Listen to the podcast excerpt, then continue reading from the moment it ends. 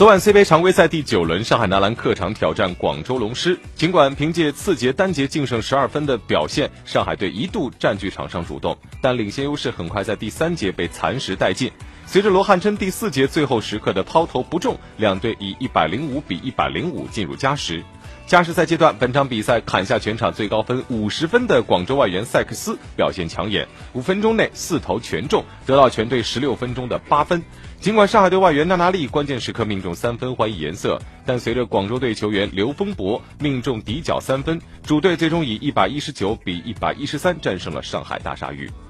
全场比赛，上海队外援莫泰尤纳斯发挥出色，以二十二投十六中的高效表现砍下三十四分、十四个篮板。不过受限于体能，加时赛中他并未给球队太多的支持。另外一位外援娜娜丽则一如既往的发挥稳定，以五成的命中率得到二十四分、七个篮板。上海队的本土球员方面，得到十五分的罗汉琛依然是发挥最出色的球员，而作为球队的首发前锋蔡亮仍然没有走出低迷。三十六分钟的上场时间内，十投一中，仅仅得到两。分十个篮板的数据也是其全场唯一的亮点。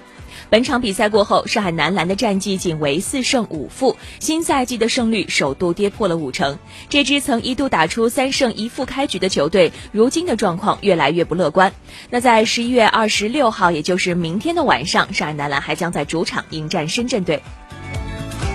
本轮战罢，领头羊广东宏远取胜，继续领跑积分榜；新疆则惨遭深圳的逆转绝杀。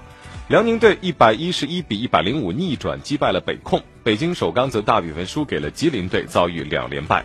作为联赛的领头羊，广东客场迎战山西的比赛赢得兵不血刃。上半场他们就取得了十五分的领先，最终一百一十五比一百零四从容带走一场胜利。广东队六人得分上双，外援布鲁克斯砍下了三十七分。山西虽然落败，但单外援出战的他们也表现不错，尤其是国内球员三人得分上双，任俊威得到全队最高的三十三分。本赛季加盟的郭晓鹏也有二十分入账。